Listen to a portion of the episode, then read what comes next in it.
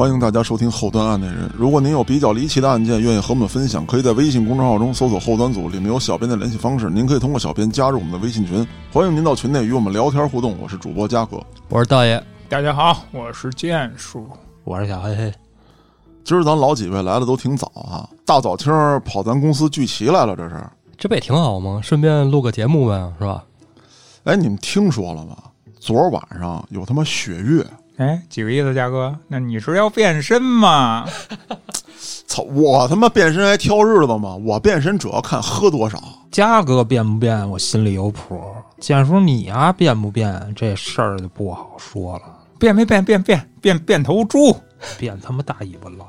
嗷呜！哎，那个嘉哥，你现在也开始研究上这个星象了吗？观星术是吗？不是，那倒没有啊。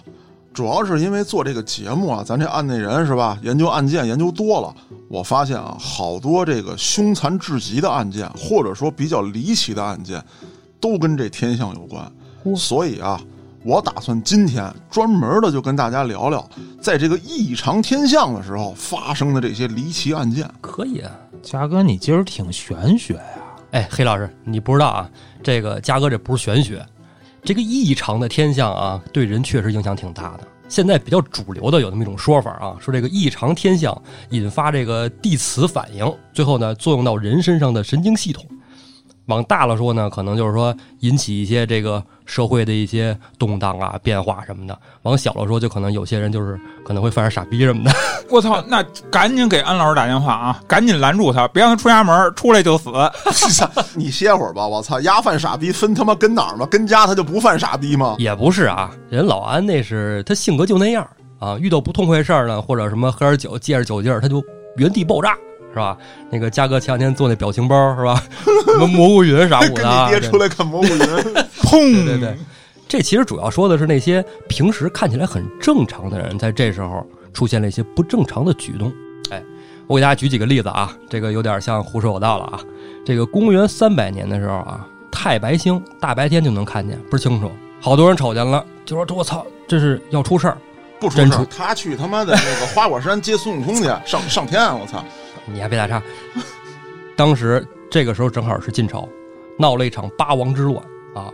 皇后贾南风乱政，皇叔杀皇后，什么什么这个皇宫里边这杀这个那杀那个，八王嘛，嗯，都是司马家干司马家，打了一个乱七八糟，最后弄了一个五胡乱华，生灵涂炭啊！这是异常星象吧？再说一个啊。一五七二年，哎，地谷超新星爆发，这价格听说过吗？啊，这知道。哎，丹麦天文学家发现了这个，但是这个在咱们中国也有映射。明穆宗朱厚济得了一场怪病，挂了。这皇帝挂了，有一个大事件，哎，好多这个听历史的人就是都知道啊，叫穆宗托孤啊。随后呢，这个年仅十岁的万历皇帝就登基继位了，而且在这一年啊，还发生了。圣巴托罗缪之夜事件，哎，道爷，就你这个结巴能把这个念出来，我觉得挺牛逼的啊！真的啊，我再来一遍啊！圣巴托罗缪，哎，一五七二年八月，胡格诺派啊，有很多重要人物，哎，都跑巴黎来了，参加他们那个巴黎时装周，哎，走秀啊，参加他们哎纳瓦尔国王亨利的婚礼啊。二十四日凌晨，这法国太后啊。跟这个天主教的老大突然开始发动袭击，杀死了正在睡梦中的胡格诺派的教徒两千多口子。嗯，别的地儿呢也发生了很多类似的屠杀。你说这日子就邪了门了。再往后说啊，离咱比较近的，二零零二年三星半月，嘉哥还记得吧？啊，知道。那日子，哎，株洲有一个灭门惨案，河南王家里惨案，这都是那时候出现的。还有一同性恋杀人碎尸案，这你案内人是不是回头？安排一下子都，那必须的。秋开门去！我操，丫拉屎去了吧？我下来看一眼去啊。歇会儿呗，歇会儿抽根烟，抽根烟，抽根烟。把进叔把那酒递我。好嘞。我操，嘉哥你们别喝了，咱得赶紧录啊！这节目完赶紧走，别你再喝大了。我操，没事儿，我跟你说，喝点啤酒当他妈解渴了。哎哎。你没看刚才？我觉得黑老师看你眼神不对，不是，真不是看我导演啊，他一直瞪着剑叔呢。打黑老师今儿来就一直臊眉打眼的。刚才录节目的时候，你没听出那口气阴阳怪气的？他针对的是剑叔。我操，我知道他什么毛病啊，拔牙拔的吧？操！哎，那个嘉哥，今儿咱录几期啊？就一期啊，录完你们该撤撤。撤什么呀？哎，今儿他妈出来那么早，咱一会儿中午喝点儿。大中午了，喝 他妈什么呀？道爷，你丫怎了？我操！不是，咱今儿啊，就这一期，就是赶紧录，赶紧完事儿，回头你们该撤撤就得了。哎，这不是你风格呀，嘉哥。赶紧的，录完咱就撤了。建叔，你那么着急走干嘛去啊？哦，没没事儿，回家嘛，就是。黑老师，刚才谁敲门呢？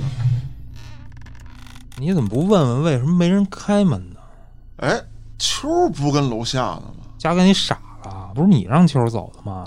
我让他今儿早点走，我也没说让他立刻滚蛋啊！我今儿来的时候，这孩子身上都馊了，我看他跟那还捡呢。我说你回家洗个澡。这期节目也不是说马上就着急上，不是黑老师，你你怎么意思呀？是我没经过老大同意，让弟兄们私自下班，你不乐意了，还是说你当老大的亲自下楼开门，你掉价了？这不至于，不至于啊，不至于。行，嘉哥后端一哥嘛，说什么是什么。这要是梁山，你就是公明哥哥，我就是晁盖，该下线下线。哎，别，黑老师说什么呢？关键是门被反锁了，我他妈钥匙在我外套里呢，我刚才下去翻半天没翻着，现在咱谁也甭出去了。操，多大点事儿？我他妈包里有钥匙，我下去看一眼。哎，我钥匙也在外套里呢，我瞅眼去痒。我操，你们家去我就不去了，反正我今儿也没带钥匙。我他妈早上联系秋，知道他在我才过来的。哎，我操！我他妈给他打一电话。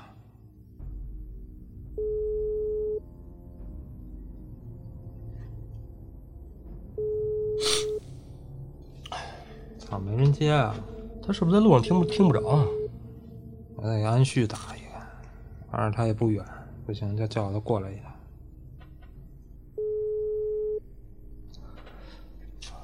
老安是不是晚上喝大了？他要喝大了，这点起不来呢。还是等嘉哥他们拿钥匙吧。操，傻逼了！我们俩钥匙也他妈没了。给家秋打电话，让他回来。再说，你今儿有点奇怪啊，什么事儿那么着急啊？屋里有吃有喝的，你还怕困死在这儿啊？我没急啊，我我不着急。刚才我跟猫眼看半天也没人啊，谁敲的门啊？嗯，嘉哥，你今儿关注点有点奇怪吧？没准就一送快递的呢。奇怪吗？不奇怪吗？嘉哥，你不录节目的时候从来不来办公室，约人也从来没约过这儿，谁来跟你有关系吗？哎哎，那个什么，反正咱们今儿也走不了，要不咱踏实把节目录了吧？录完咱吃点喝点，是吧？秋儿他们家不是离着也挺近的吗？洗完澡换完衣服就来了。不是我提个建议啊，要不咱给开锁打个电话，让他们过来开一下，不就完了吗？也行，我现在打啊。你打鸡毛啊！开锁跟警察一块儿来，你怎么证明这屋子是你的？不是嘉哥，你啊，大早清你喝多少啊？警察来嘛来呀？咱们就他妈在屋里呢，证明个蛋呀！你问问挺爷去，你在屋里，这屋子就是你的了。人家就认有效证明，那小偷进家然后偷东西，这主人用各种方法给小偷锁屋里，这案子没少发过。得了啊，警察来了，挨个一顿检查还不够麻烦呢。这么着，给小翟打一个，给小翟打。我操，算了吧，小翟住他妈门头沟呢，来这还不得一个多小时？操！嘿，建叔，要叫开锁的是你，听见警察要来说不叫的也是你，你几个意思啊？我哎，这多大点事儿啊！我操，咱们都多少年了，哎，不就被锁屋子里了吗？以前咱小时候比这惨的事儿可多了去了，这算个屁呀！咱好好聊个案子啊，然后踏踏实实该吃吃该喝喝，等秋儿回来就完了。聊案子，你问问嘉哥，他他妈今天有案子吗？我他妈一脑门子案子，没案子我做一案子，怎么了？哎哎，行行行行行了，得了得了得了，行了行了啊！你们都踏实实的，天象啊！刚才不是说了吗？这都是天象闹的啊啊！嘉哥，今天咱们聊什么案子？来来，录吧录吧。大清早家就开始喝，先他妈醒醒酒吧。我这有一案子，建叔走也不在乎这一会儿了，只不过呀，这案子有点乱，大家一块儿捋一捋啊。得，那您说，话说啊，上世纪八十年代初，有五个家庭背景不同的孩子出生了，他们有的离得近，认识的早；有的离得远，认识的晚。那会儿的孩子呀，基本上都是散养的，随着年龄的增长，活动范围啊也就越来越大。终于在十几岁的时候，这五个人凑齐了。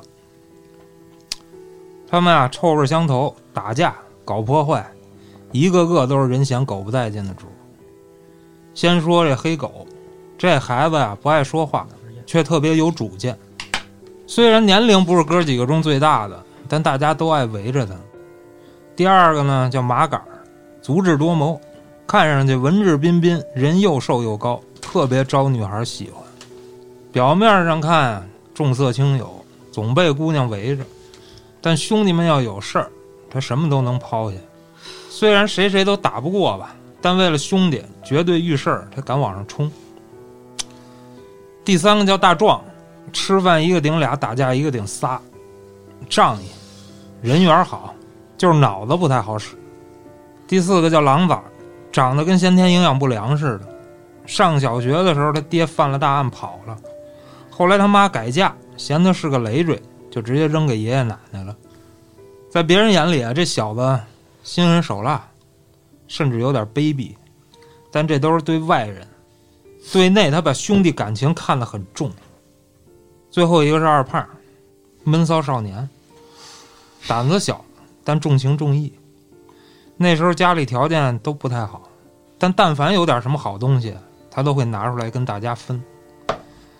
哥几个第一次抽中华，就是二胖从他爹那儿偷的。嘿嘿，黑老师，黑老师行，你他妈让我说完。这几个孩子呀，多多少少都有点原生家庭的问题。当时这社会大环境啊，不是特别好，原生家庭有问题的孩子容易挨欺负。大家抱团取暖，为了生存，打了一场又一场的架。虽然感情深了，可是这胆儿啊。也越来越大了，周围的兄弟呢也越聚越多。当然了，走的最近的还是他们几个。日子一天天过，人也一天天长大，慢慢的几个人的想法就开始出现分歧。这黑狗觉得兄弟们现在是股力量了，不挨欺负就行了。他清楚哥几个其实还是孩子，跟社会上的混子不是一回事儿。闹得太大，迟早招来自己干不过的势力。马杆呢，没什么变化，永远一个原则：黑狗说干嘛他就干嘛，不琢磨别的。二胖是没什么追求那种人，只要大家在一起他就开心。如果能不打架最好，啊，怂啊。而大壮想的就比较多了，他觉得时代变了，当年站出来单挑是爷们儿，现在呢？单挑被人当傻逼！因为身材原因啊，这打群架的时候啊，好多人都盯着他揍。他觉得自己被淘汰了，于是打算去上大学。哎，你没听错啊，他他妈要上大学，而且他还真考上了。操！那狼崽儿就比较极端了，每次打架下手都很黑。慢慢的，他们那一片儿成了没人敢惹的角色。初中毕业后，丫就辍学了，打架、劫钱、赌博，学人当大哥收小弟，没事就从小弟身上卡点油。二零零二年，就是道爷说那奇怪天象那年，黑狗出事儿。他在蹦儿厅啊，跟其他区的一个外号叫“瘸龙”的混混，因为一台大满贯的机子干起来了。话说这货为啥叫瘸龙呢？据说啊，他去纹身，想纹一过肩龙。当时都是刺青嘛，拿针扎那种，给他画龙那人啊，扎到一半接一电话，给瘸龙晾了二十分钟。瘸龙啊就觉得对方不尊重自己，于是就把对方给打了。可当时你想啊，有这手艺的人有几个怂人啊？这纹身师啊就纠集人马，打算废了瘸龙。可没想到啊，在到处找瘸龙的时候，接到自己老娘一电话，说有一朋友。来家里看他，他妈话没说完，电话就被人抢走了。纹身大哥一听啊是瘸龙的声音，丫一下就怂了。可见啊，瘸龙这小子也是个心狠手辣的角色。自那以后，当地就没人敢惹这孙子了。第一，是因为他动手伤人不考虑原因，屁大点事儿他都得干；第二呢，是这人没什么底线，什么事儿都干得出来，跟老派那帮混混不一样啊。他从来不讲究什么祸不及家人。那次冲突中啊，黑狗打伤了瘸龙的亲弟弟，于是出去躲了一阵。这期间啊，也找过大哥级别的人说和，兄弟们呢也给凑了不少钱。但瘸龙这孙子收了钱还是不依不饶，一连两个多月，丫到处找黑狗，说要切黑狗一根手指头。黑狗兄弟们他也是见一个打一个，直到这时候，黑狗才发觉自己认识的那些大哥呀，也不是什么真讲情义的好大哥。见瘸龙是一疯子，谁都不愿意为一孩子得罪他，一个个连个屁都没放。最后这黑狗啊。决定回来做个了结，可回来后发现瘸龙被狼崽给捅死了。为这事儿，狼崽被判了一死缓。这事儿往后啊，剩下的哥几个该当班逼的当班逼，该上学的上学。随后就是结婚、生孩子，所有人都特别默契的对当年的事儿闭口不提。黑狗知道当年狼崽是用自己。终结了这一切，他欠下的，他早晚都得还。就算还不上，也要让狼崽出来后能有笔钱应付生活，再慢慢找个能安生立命的事儿做。这笔钱黑狗一直放在公司的保险柜里，之所以不存银行，是不想让媳妇儿知道。可就在狼崽出狱的当天早上，这笔钱突然没了。保险柜的钥匙只有这哥几个有，你们帮我分析分析，谁拿的？他为什么要拿？你说都是兄弟，钥匙都给了，还怕拿吗？说句话的事儿啊，从小光屁股长大的，几十年的感情比不上这几十万吗？这案子我知道，不过有点细节我了解的比你清楚，毕竟案内人是我在做。那行，你说说。其实当时大壮知道黑狗要回来。他也知道这一架他召集不到人了，因为大壮挨个找过，能为兄弟们拼的全他妈让瘸龙给伤了，其他的人也不敢来。当时这大壮就没找狼崽儿，因为他知道狼崽儿这货本质上跟瘸龙就没区别。丫要想帮忙，当时瘸龙到处打黑狗兄弟的时候，他就该出现。甚至咱说。瘸龙满城追杀黑狗的时候，他就应该出手。大壮知道，黑狗这次肯定孤立无援。胆子最小的二胖，在黑狗跑路的这日子里头，就一直跟家躲着，不敢出来。但咱说回来，当大壮找到二胖的时候，二胖一点没犹豫。那天夜里，大壮得到信儿了，瘸龙身边没带几个人。正在路边大排档喝酒呢。大壮记得特清楚，那天夜里特别亮。哎，道爷，就是你丫说那三星半月，当时对方一共四个人。大壮当时就琢磨，他和二胖过去搞偷袭，一定能拿下。于是当天晚上，大壮就在那大排档找了一位置坐下了。没过多会儿，全龙接着一电话。大壮听那话茬啊，那意思是找着黑狗了。于是这几个人晃晃悠悠的要走，但到这份儿上了，二胖还没出现。大壮不能等了，他知道这瘸龙是什么角色，自己也做好了充足的准备。刚才黑老师你也说了，这大壮当时跟黑狗打架的时候啊，因为身材胖，长得又高，经常成为围殴对象。所以说，他知道一对多的情况之下，自己哪儿容易受到攻击。他当天晚上就把负重训练用那种纱服穿在了身上，外面还套了一件特别肥大的衣服。只要大壮不是被对方摁在地上乱刀砍，肯定没事儿。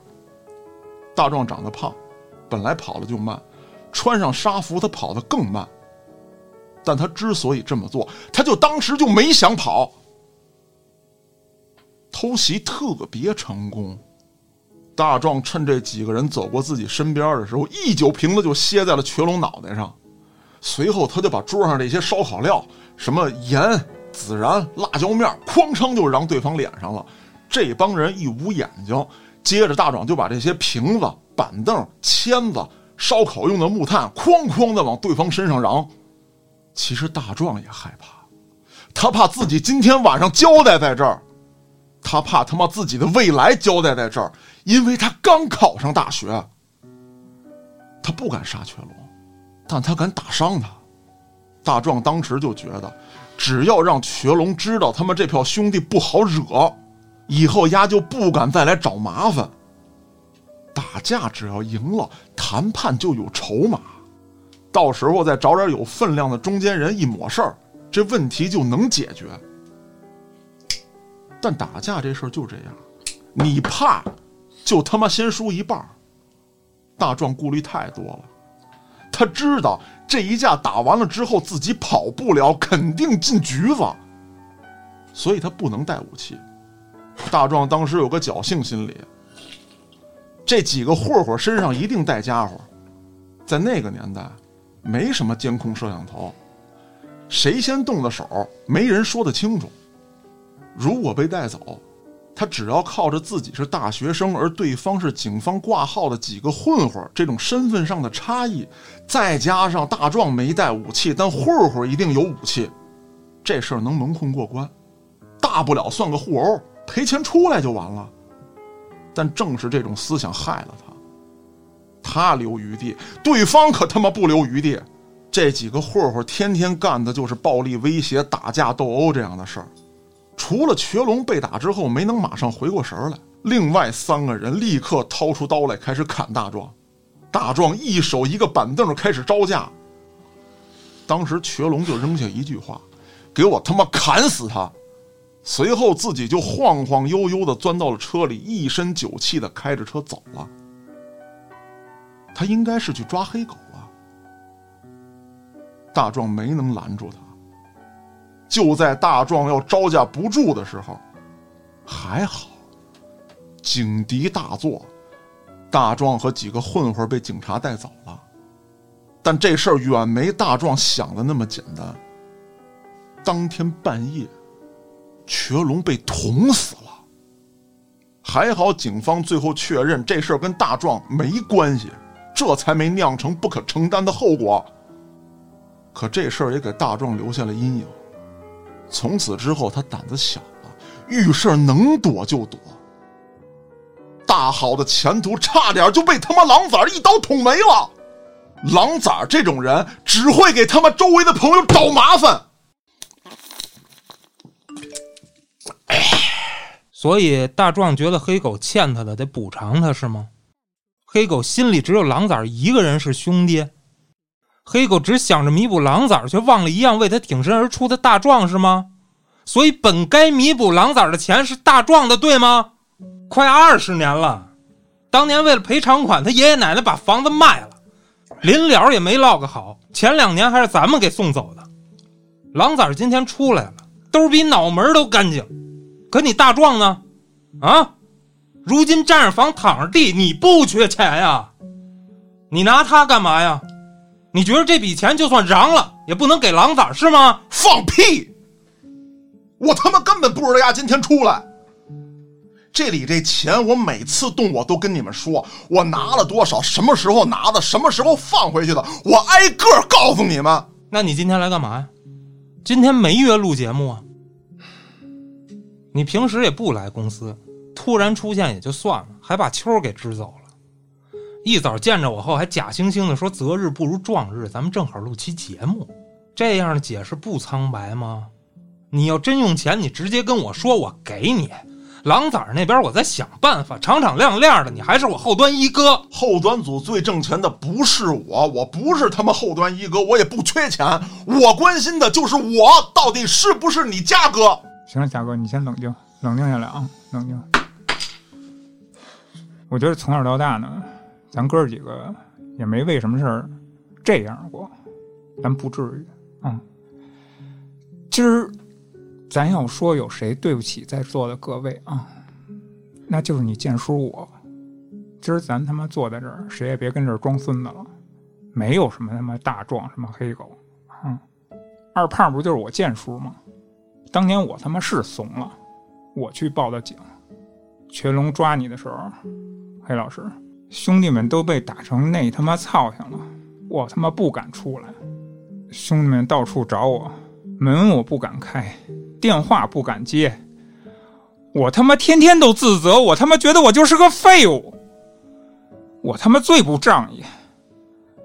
直到有一天，嘉哥他妈找到我，他得到消息说瘸龙那时候身边人少，咱他妈能干一票，扭转这个局面。就算他妈扭转不了，为兄弟报仇，我也应该去办呀。但是他妈当天晚上我又怂了。对，是我报的警。这几年，嘉哥他说他拿钱，什么时候拿，跟大家敞敞亮亮都说了。是我还是我对不起大家？我偷偷的拿了，我没说。但他妈事后我都补上了呀。这次真不是我黑老师，你丫一共欠多少钱啊？我说实话，我真的没记。我拿一笔还一笔，总数肯定没差。哎，建叔，你欠谁钱了？丫赌啊？欠他妈一屁股债，狗屁捷豹空间小，不适合拉设备，舔着个脸说他妈要换个能装设备还耐用的，那是他妈拿去抵债了。我操，建叔，你去年你说呀，什么时候找着这毛病啊？你没拿，没拿，你看我来了，干嘛急着走啊？不是我，建叔，建叔，我来的时候可以为你不在啊。后来你从二楼下来的，你跟秋到底谁先来的？不是，我说你们是不是有病啊？我他妈是赌博，我借了，欠的债我也还清了。咱说你们家看见了，我把车都卖了。我他妈自打欠了债，我连家都不敢回，天天被人追着屁股后边要。我他妈天天就窝在单位里边住。很多天晚上，秋跟老安他们家跟单位加班。我只能偷偷的跟公司楼下的公园里边坐着，我就等他们走了，我才敢回公司睡觉。不论晚上几点睡，一早上我还得他妈的装的没事儿一样，喝着茶，打开游戏。你们他妈看着我好像很悠闲的样子，我为什么老去补觉啊？你以为我是真他妈懒吗？我是对不起家人，但我现在他妈把钱还清了，终于能回家了。我。昨晚上秋儿在办公室加班，我一直坐到天亮才上楼。我正打算洗个澡换件衣服回家呢，我媳妇终于原谅我了，她正在家等着我呢。我为什么着急？黑老师，你明白了吗？你还清了？当然还清了。那现在就剩一个问题了：秋儿为什么把所有钥匙都拿走，然后把咱们反锁在屋里啊？都别动，我看看去吧。要是快递呢，我就让他放门口。钱要不知道谁拿的，就报警啊！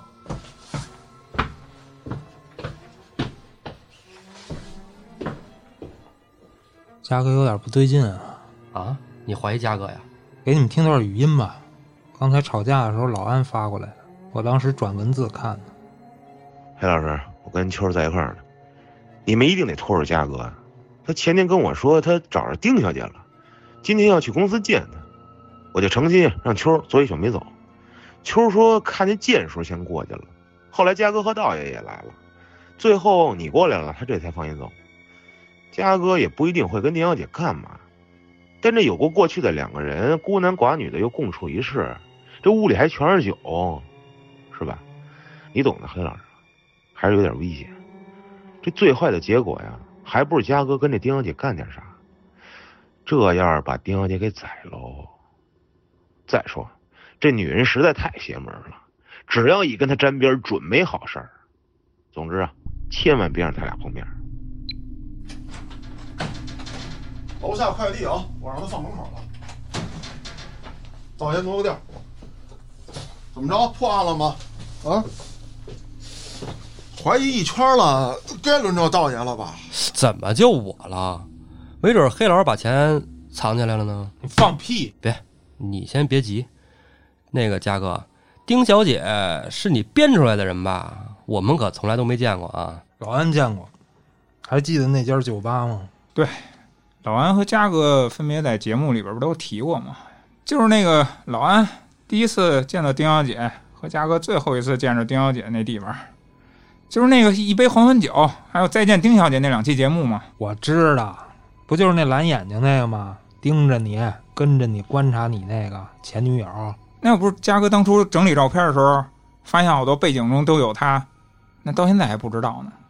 你今儿约他了吗？你要干嘛呀？嘉哥，你是打算给他钱让他远离你啊，还是打算跟他私奔呢？也别他妈瞎猜了。是，我找着他了，也没准是他刻意让我发现他的。我跟他能有什么？真要有什么事我约公司来，这儿随时都有人来，而且这事儿我跟老安说了，估计也是他告诉你们的，没准也是老安让秋把我锁屋里的。你们也都是得着信儿特意过来堵我的吧？老安在咱们吵架的时候刚发的微信，你自己看看，几次有人敲门，你都特紧张，也是为了等丁小姐？不用看，事儿也不是你们想那样。话说到这份儿上了，我就跟哥几个实话实说。前段日子呀，我带闺女来咱公司，在楼下花园玩的时候，当时有个小女孩跑过来，要跟我闺女玩捉迷藏。那小女孩说呢，她跟我闺女先藏起来，然后让我找。你们也知道，我经常作案那人，对于这方面的事儿我特紧张。当时我就想到了，可能是拐孩子的。我这一闭眼，孩子没了。这手段不是没有过，有些人是利用小孩骗小孩，有些是利用侏儒冒充小孩，这种事儿我得小心。但是我当时又不能直接轰人家孩子走，因为你也不确定啊，没准人家孩子其实就想跟我闺女玩呢。于是当时我就问那孩子啊，我说你们家大人呢，想玩游戏的话，没问题。我跟我闺女一组，你跟你们家长一组，我们先藏，你和你家长找我们，然后咱们再换过来。可这时候你知道这小丫头跟我说什么吗？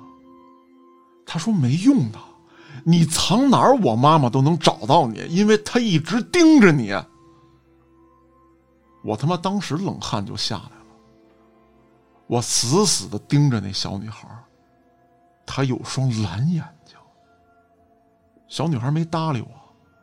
从兜里掏出一支笔，说是送给我闺女当礼物，他们想交个朋友。可这笔上有个挂件那挂件上是一眼球，我记得门清。这根笔跟我结婚当天我媳妇收拾东西的时候发现的那根签到笔一模一样。我当时就傻了。小女孩撂下一句：“他们家就跟咱公司附近，有空常玩。”然后就走了。我带着我闺女呢，我不能跟踪她，我怕我闺女有危险，我就赶紧回家了。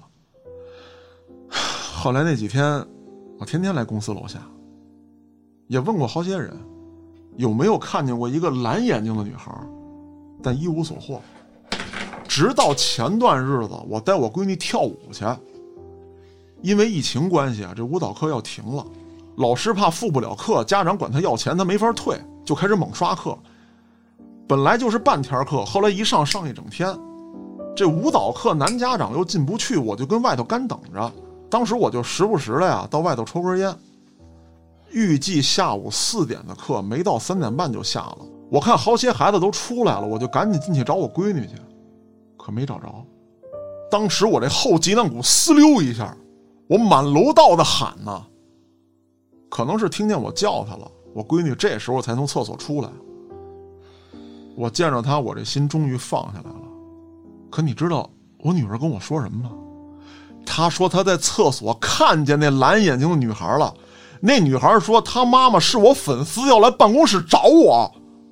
她说要找我来的日子就是今天。我说这么多，你们明白我意思吗？我根本就不是什么精虫上脑，我女儿有危险。那这么说，建叔是为了补个觉。然后收拾一下自己回家，嘉哥是为了见丁小姐，我是来拿钱给王三儿，所以才都到了公司。那道爷，你为什么来了呀？终于怀疑到我了呀？啊？为什么最后一个是我呢？我就不能偷钱是吧？啊？为什么就不是我让秋把你们锁起来了呢？当你们配角还挺难。戏份有点少啊，那钱是你拿的？我从来也没说不是我拿的呀，你们都不问啊，一个个跟那儿还开心的聊上案子了是吧？还什么什么什么大壮啊，二胖，挨个都有戏份了，聊得挺欢实，就连那个瘸龙小弟还有半场打戏呢，是不是？麻杆呢？啊，提嘴没了。黑老师，你知道的是，当年我把你拦在家里，我知道你要拼命。你不能去啊！你出事儿你妈怎么办？我姐怎么办呀？但你不知道的是，嘉哥的消息是我送过去的，狼崽儿那边也是我告诉他瘸龙可能会在那儿出现。你怎么确定的呀？我这么说吧，所有事儿都是我安排的。我让嘉哥去找剑叔偷袭瘸龙，另一边啊，我放出消息让瘸龙跟他小弟都以为黑老师你在那个台球厅后边那破平房，其实那地儿啊是狼崽当时住的地儿。我知道瘸龙跟狼崽有仇，而且还不小，所以我又给狼崽打了电话，说瘸龙晚上要去抄你。我也知道，嘉哥肯定没事儿，因为我猜测剑叔应该会打电话报警，能保全嘉哥。那么瘸龙着急去哪儿啊？因为我知道他弟常年在这个时间喜欢在那个台球厅打台球，我就安排人在台球厅里把他弟给打了。瘸龙是去找他弟的，但是狼崽儿以为他是去找他的。这些事儿全在我的计划之中，只不过没想到瘸龙会死。有些事儿啊，你们不知道。你们疏远狼崽儿之后啊，他心里很难受。我们俩私下见过很多次，他知道你们不想见他，嫌他是个麻烦，所以他也不强求。你知道狼崽和瘸龙为什么结仇吗？就是因为兄弟们被打之后，他去寻仇。瘸龙的人他见一个打一个，也埋伏过瘸龙好几次。只不过这小子身边啊小弟多，他没机会下手。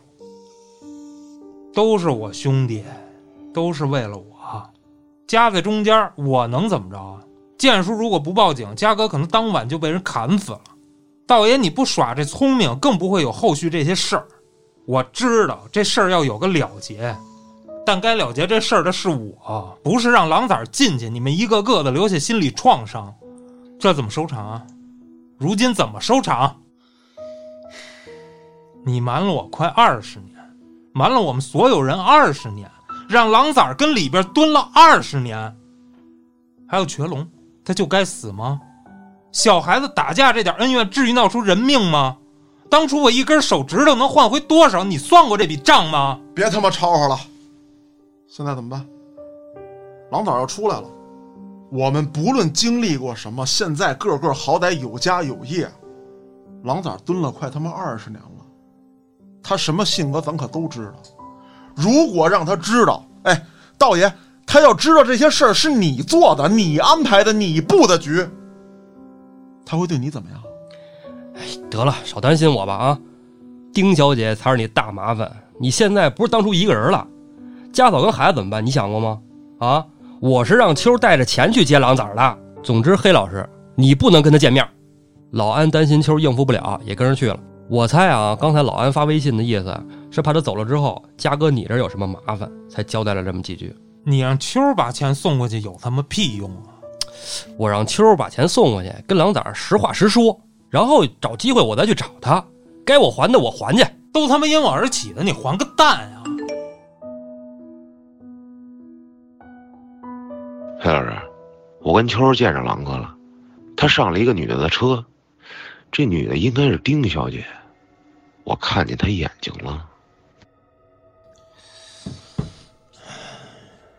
狼崽被丁小姐接走了，丁小姐今儿又约了嘉哥。嘉哥呀，丁小姐不会带着狼崽来找你了吧？操！给兄弟们打电话吧。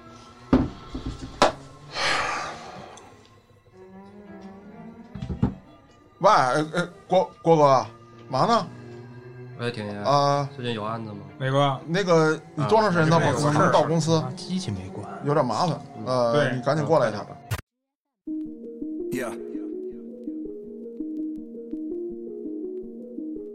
wake up every morning my head up in a daze. I'm not sure if I should say this, fuck, I'll say it anyway. Everybody tries to tell me that I'm going through a phase. I don't know if it's a phase, I just wanna feel okay. Yeah, I battle with depression, but the question still remains Is this post traumatic stressing, or am I suppressing rage? And my doctor tries to tell me that I'm going through a phase. Yeah, it's not a fucking phase, I just wanna feel okay. Okay, yeah, I struggle with this bullshit every day. And it's probably cause my demons simultaneously rage. It obliterates.